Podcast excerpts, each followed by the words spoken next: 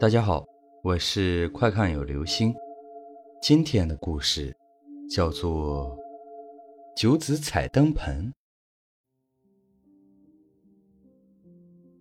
黄铜和妻子做生意回来，走到西岭上时，天已经黑了，但是连绵起伏的群山尽头，却是灯火通明，将半边天照得如同白昼。两人都想过去看看。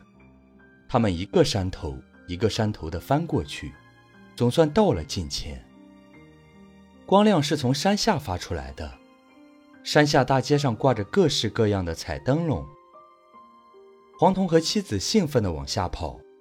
令人奇怪的是，张灯结彩的大街上，只有几个孩子在玩耍，四个穿白褂，四个穿黑褂，还有一个男孩眉清目秀，却光着屁股。妻子心疼的直撇嘴，真可怜啊！夜晚凉，怎么也不穿件衣服。她也不管人家愿不愿意，就把那男孩拉过来揽在怀里。这时，她听到丈夫喊她，刚应了一声，一扭头再看四周，哪有什么街市？她正在半山腰的草窠里。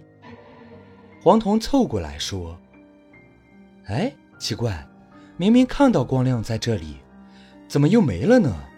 只找到了这个盆子。妻子直问：“那几个孩子呢？”